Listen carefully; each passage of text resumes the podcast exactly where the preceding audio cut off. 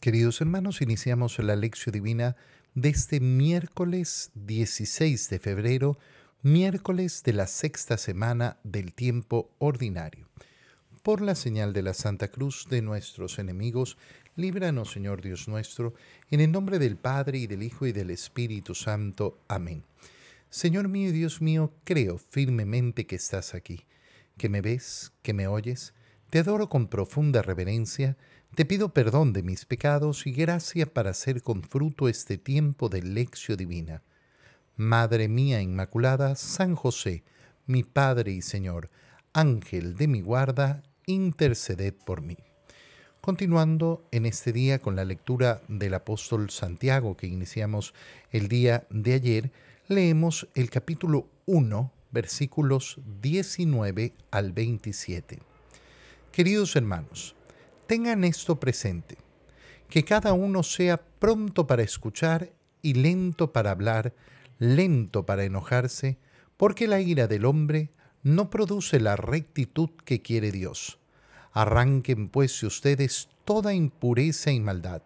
Acepten dócilmente la palabra que ha sido sembrada en ustedes y es capaz de salvarlos.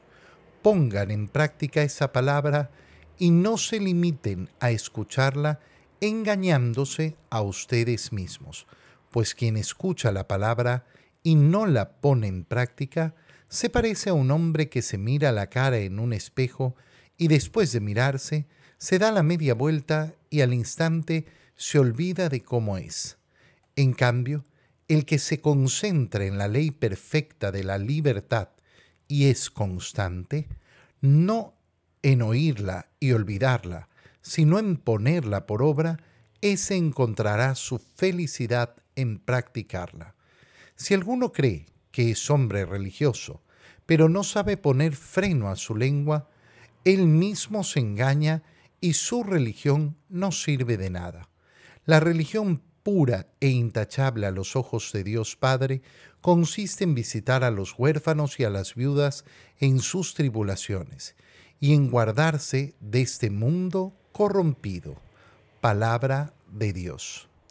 Continuando entonces con esta lectura del apóstol, eh, de la carta del apóstol Santiago, eh, que iniciamos el día lunes pasado, eh, entramos en un tema precioso y profundísimo sobre esa conciencia moral que tiene que tener el hombre. Que cada uno sea pronto para escuchar y lento para hablar. Es lo primero. Fíjate lo que hay de fondo en estas palabras que está diciendo eh, eh, Santiago y que son las que marcan el hilo conductor.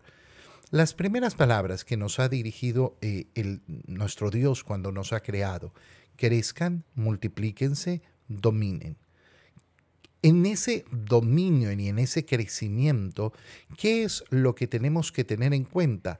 Crecer en nuestras virtudes, crecer en nuestras habilidades, crecer en nuestras capacidades, crecer en nuestro amor. Y el dominio, el dominio no es solo el dominio de la naturaleza, sino que dentro de esa naturaleza hay que considerar ese dominio de uno mismo. Bueno, lo primero que eh, nos está diciendo Santiago en esta parte es, hay que dominarse a uno mismo. Y un modo muy claro, muy concreto de empezar ese dominio sobre uno mismo es ser pronto para escuchar y lento para hablar. Mucho escuchar, poco hablar. Qué importante. ¿Por qué? Porque es un gran freno a nuestra vida.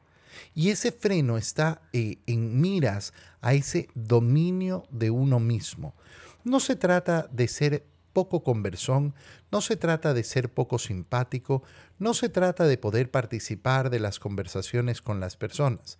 Se trata, en primer lugar, de hacer una medición, una medición muy sencilla. Yo escucho o hablo más. ¿Yo escucho a las personas o siempre tengo la necesidad de estar hablando y hablando más? Cuando una persona detecta efectivamente que es una persona reprimida, callada, que no participa, bueno, eh, tendrá, eh, tendrá que esforzarse en ser más sociable, lógico. Aquí a lo que apunta el, eh, el apóstol es a esa capacidad verdadera de escuchar al otro, querer escuchar al otro. Cuando una persona quiere escuchar a los demás, cuando cree verdaderamente que en el otro hay una riqueza que vale la pena. Cuando en cambio no somos buenos para escuchar al otro es porque creemos que el otro no tiene nada interesante que decirme. entonces, claro, si yo parto de esa base, yo no creo que en el otro hay algo interesante, no creo que hay algo interesante para escuchar. Bueno, es muy difícil llegar a un verdadero amor hacia los demás. Pronto para escuchar y lento para hablar. ¿Eso a qué nos lleva? A ser lentos para enojarnos. Mira, nosotros vemos cómo hay personas eh, en el mundo que están constantemente entrando en guerra con los demás. Eh, hoy en día tenemos este fenómeno de los justicieros sociales, aquellos que andan en, la pelea por los derechos, por, por no sé qué, pero resulta que se pelean por todo por todo, por todo, por todo, en todo encuentran pelea. Y peleas además con quien no tiene nada que ver. Uno los encuentra, por ejemplo, peleándose en el supermercado con la cajera. Eh, los encuentra, a mí ha pasado, por ejemplo, ver en, algún problema en, tomar un vuelo, eh, eh, gritándole al, señor o a, la, o a, la, señora que están ahí en la atención al cliente, como si ellos fueran los culpables de sus desgracias o de lo que nos ha tocado enfrentar. Eh, esto es impresionante. ¿Y por qué? ¿Por qué hay tanta gente que, está como en guerra y en pelea siempre? Mira, una prueba es eh, venir a la secretaría parroquial y ver cuánta gente, cuánta gente se enoja de una manera, de una manera impresionante con las secretarias. ¿Y por qué? Porque le dijeron que el certificado tenía que venirlo a buscar mañana o porque le dije, no. Y, explotan. Claro, si uno analiza a esa persona, esa persona no tiene dominio de sí mismo. Dominio.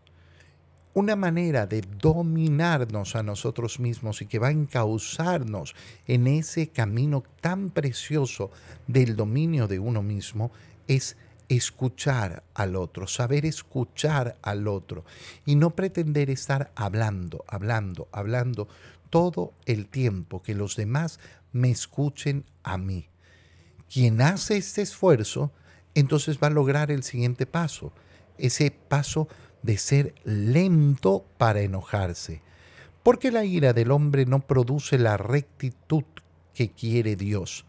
La ira no me va a llevar por el camino eh, por el camino de Dios. Y por eso arranquen de ustedes toda impureza y maldad. Arranquen. Qué bonita palabra. Porque nosotros en esa lucha ascética, en esa lucha espiritual, en esa lucha por el dominio de uno mismo, podemos pensar, no, sí, es que yo tengo este pecado, yo tengo esta, e, tentación, pero es tan, tan difícil y yo he intentado no sé qué, yo he intentado no sé cuánto. A veces esas luchas son luchas de fantasía.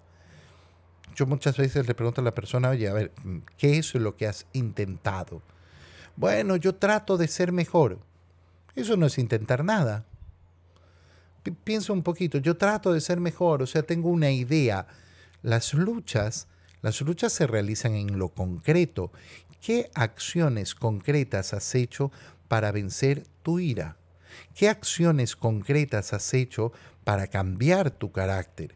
¿Qué acciones concretas? Santiago te está dando una acción concreta. Escucha más, habla menos. Y eso te va a llevar a controlar la ira. Y entonces vas a poder tener la fuerza para arrancar la impureza y la maldad. Arrancar, decíamos, una linda palabra, porque no se trata de eh, ser un pasivo, sino de agarrar y sacar, de tener una acción decidida para cambiar, eh, para cambiar esa situación. Arranquen de ustedes toda impureza, maldad y acepten dócilmente la palabra que ha sido sembrada en ustedes. Aceptar con docilidad la palabra. Aceptar con docilidad la palabra. Oye, ¿cuántas personas no aceptan verdaderamente la palabra de Dios y están convencidos que son hombres y mujeres de fe? No, yo tengo una fe enorme. ¿Cumples lo que, lo que el Señor te dice? Sí, sí, yo cumplo. Vas a misa todos los domingos, comulgas. No, eso no. Toma y come, toma y bebe. Era una orden bastante sencilla. No, pero es que lo que cumple con docilidad, con docilidad la palabra. Muchas veces tenemos una fantasía en la cabeza solamente de que tenemos fe, pero cuando se analiza esa fe resulta que no, que yo no acepto con docilidad, sino que lo que hago, muy por el contrario, muy, muy por el contrario, es eh, decirle, eh, decirle eh, decir lo que yo pienso, lo que yo quiero. Esa palabra que ha sido sembrada en ustedes y que ustedes tienen que aceptar con docilidad, esa palabra es capaz salvarlos. Fíjate, al final nosotros siempre podemos ver las palabras del Señor como las palabras del médico. Yo voy al médico y el médico me dice, mire, usted tiene que seguir este tratamiento, haga esto, tome esto, haga esta otra acción. Pero yo digo, no, no, no necesito tanto. Esas palabras del médico tenían la capacidad de sanarte la enfermedad. Las palabras de nuestro médico Jesús son capaces de salvarnos. Y por eso tenemos que ser dóciles. Pongan en práctica esa palabra. Pongan en práctica. No se limiten a, escucharla engañándose a ustedes mismos. La lección divina termina en el obrar. Cuando yo quiero hacer una lección divina bien hecha, voy a pasar por esos pasos de la lección divina, esa lectura de la palabra de Dios, esa reflexión, esa meditación. Voy a llegar a hablar con Dios sobre esta palabra. Pero el último paso de la lección divina no se realiza en el momento de la oración, sino después, cuando yo voy a llevar a la vida lo que escucho. Porque si no voy a llevar a la vida lo que escucho, entonces no sirve de nada. No se limiten a escucharla engañándose a ustedes mismos. Yo puedo estarme engañando, yo leo la palabra divina, eh, yo leo efectivamente la palabra de Dios, yo participo de la lección divina todos los, todos los días, pero resulta que después no llevo a la práctica absolutamente nada. Entonces, ¿qué estoy haciendo? Engañándome. Quien escucha la palabra y no la pone en práctica, se parece un hombre que se mira, se mira la cara en el espejo y después al retirarse se olvida de cómo era. Es decir, la palabra, mira cómo la compara eh, Santiago con un espejo. La palabra me permite conocerme a mí mismo, pero me permite conocerme a mí mismo en la medida que yo transformo esa palabra en obras, en la práctica de mi vida, que transforma mi vida. Si yo en cambio, cuando estoy leyendo la palabra, veo, uy, sí, yo soy así, yo debería cambiar esto, yo debería cambiar esto otro, resulta que terminó ese momento y se me olvidó. No llegó a tener un, un, un modo de concretarse práctico, entonces claro, es, es una pérdida de tiempo. En cambio, el que se concentra en la ley perfecta de la libertad. Qué palabras tan bonitas. ¿Qué es el camino de Cristo? El camino de Cristo es el camino del Evangelio. ¿Y qué es el Evangelio? Es la ley perfecta de la libertad. La ley perfecta de la libertad. ¿En qué se basa esta ley? En la libertad. No es una ley que se me impone, no es una ley que se me obliga.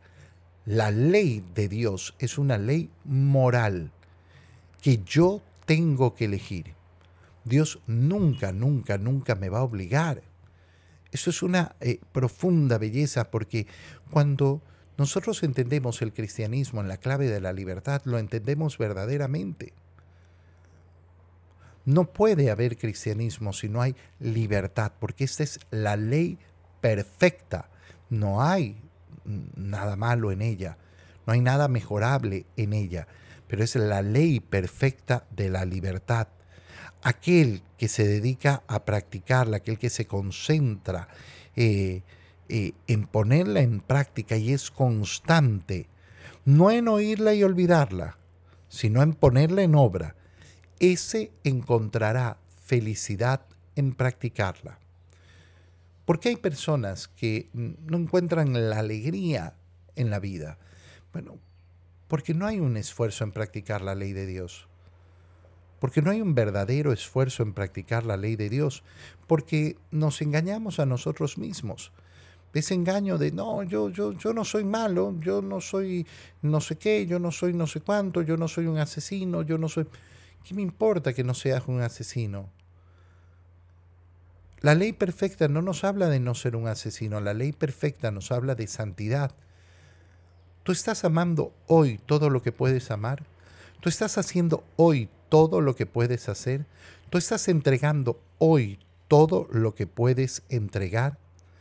Si alguno, por tanto, cree que eres un hombre religioso pero no sabe poner freno a su lengua, él mismo se engaña. No, yo soy muy religioso, yo escucho la lección divina, yo voy a misa, yo hago no sé qué. Bueno, pero resulta que no tengo control de mi lengua. Y paso la vida hablando, eh, hablando de todo el mundo y paso la vida diciendo, no puedo escuchar a los demás. ¿Por qué? Porque a mí es el que me gusta hablar. La verdad es que su religión eh, eh, simplemente es un engaño y no sirve para nada. La religión pura e intachable a los ojos de Dios consiste en visitar a los huérfanos y a las viudas en sus tribulaciones y en guardarse de este mundo corrompido. La ley perfecta de Dios consiste en un obrar, en un obrar constante, en un dirigirse a los demás, en dirigirse a los necesitados si no hay ese esfuerzo en mi vida, ese autodominio en mi vida, y si no hay ese dirigirme hacia los demás con la caridad, entonces mi fe, mi religiosidad resulta solo una gran farsa. En el Evangelio, continuando con la lectura del Evangelio de San Mateo, estamos en el capítulo, perdón, de San Marcos, estamos en el capítulo 8, versículos 22 al 26. En aquel tiempo Jesús y sus discípulos llegaron a Bethsaida y enseguida le llevaron a Jesús un ciego y le pedían que lo tocara. Tomándolo de la mano, Jesús lo sacó del pueblo, le puso saliva en los ojos, le impuso las manos y le preguntó, ¿ves algo? El ciego, empezando a ver, le dijo, veo a la gente como si fueran árboles que caminan. Jesús le volvió a imponer las manos en los ojos y el hombre comenzó a ver perfectamente. Estaba curado y veía todo con claridad. Jesús lo mandó a su casa diciéndole, vete a tu casa y si pasas por el pueblo, no se lo digas a nadie. Palabra del Señor. Nos enfrentamos a una curación muy singular que realiza el Señor. ¿Y por qué muy singular? ¿Acaso el Señor ha curado a pocos ciegos? No, el Señor ha curado eh, a, muchísimos, a muchísimos ciegos.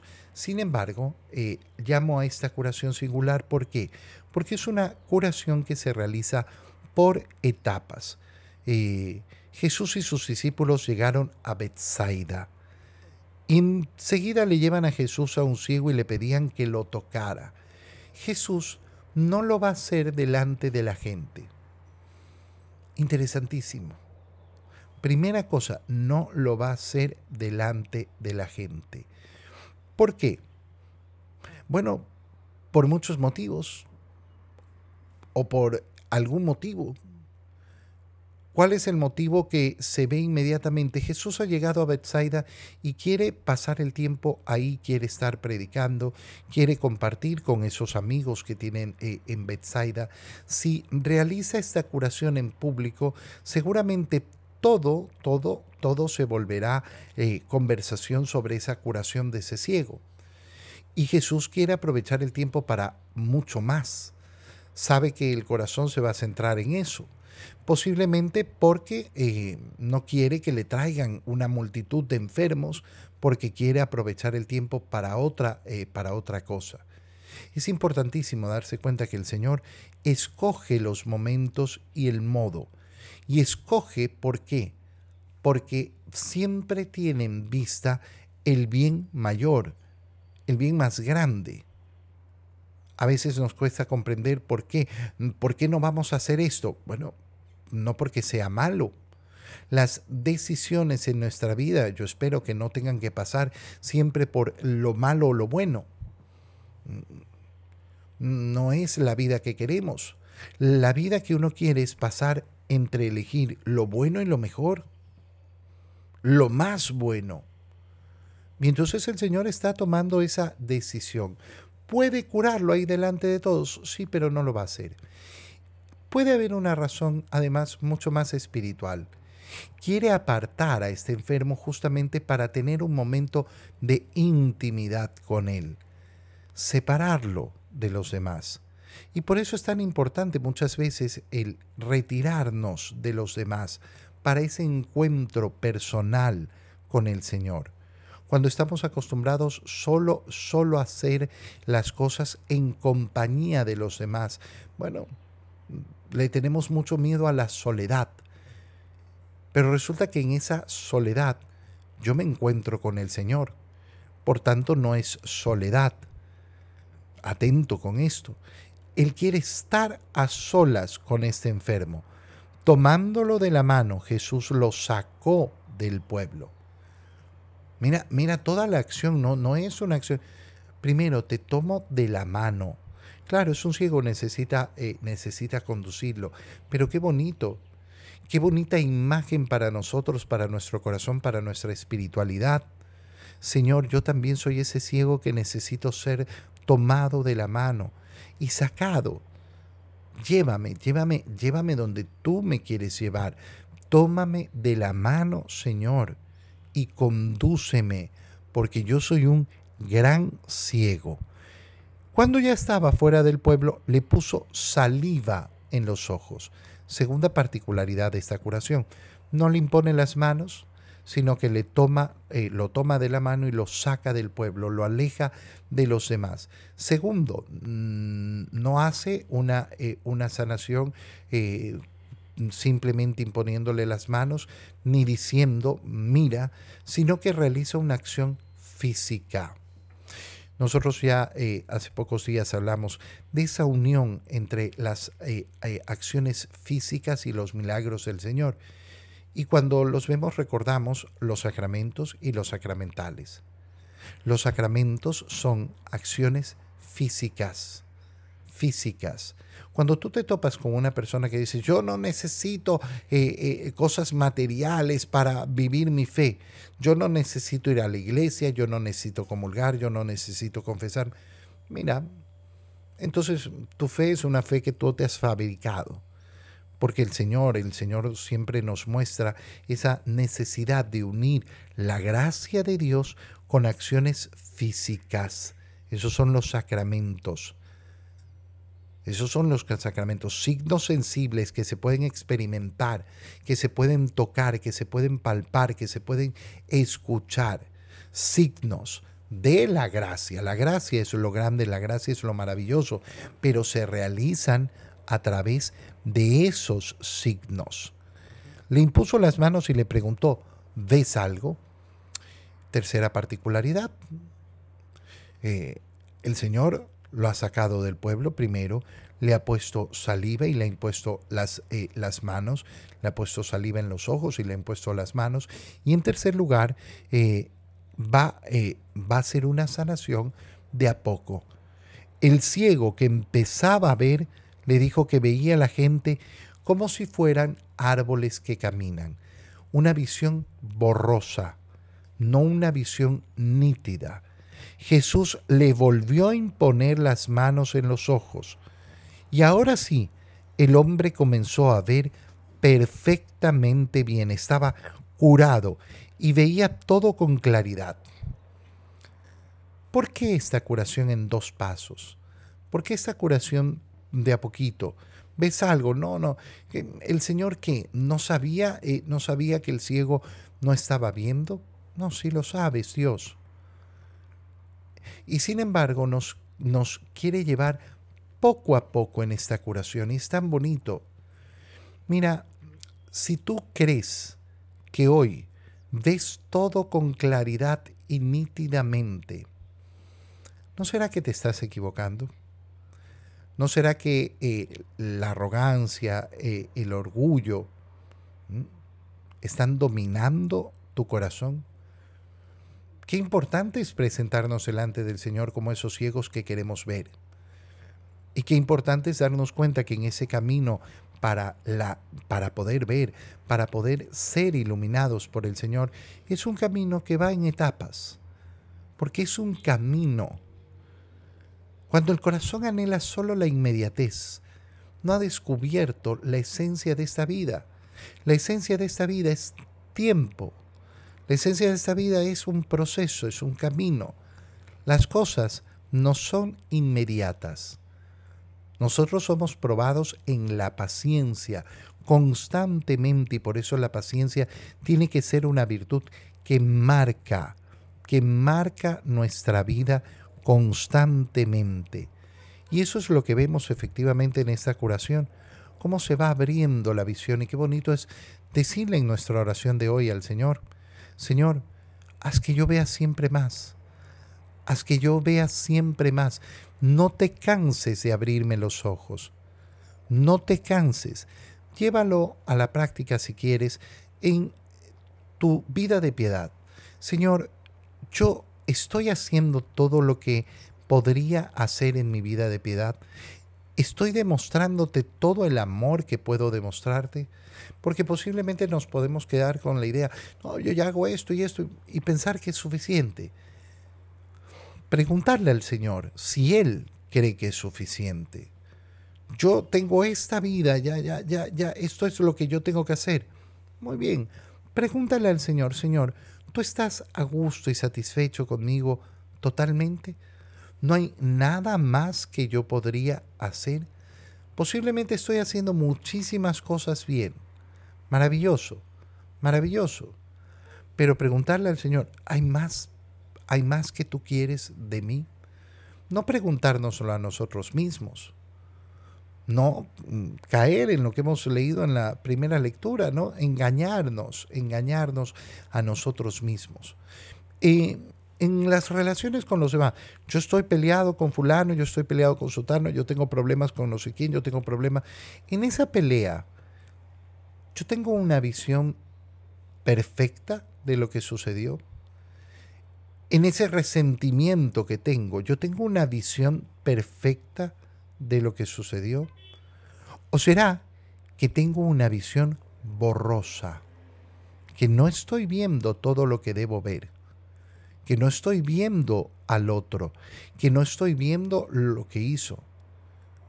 Qué importante la relación con los demás pedirle al Señor que yo pueda ver y ver con claridad. ¿Para qué? Justamente para no, eh, no quedarme en esa ceguera. Jesús Después de curarlo, lo mandó a su casa diciéndole, vete a tu casa, y si pasas por el pueblo, no le digas a nadie nada. No le digas a nadie nada. Esto no está para simplemente andarlo gritando.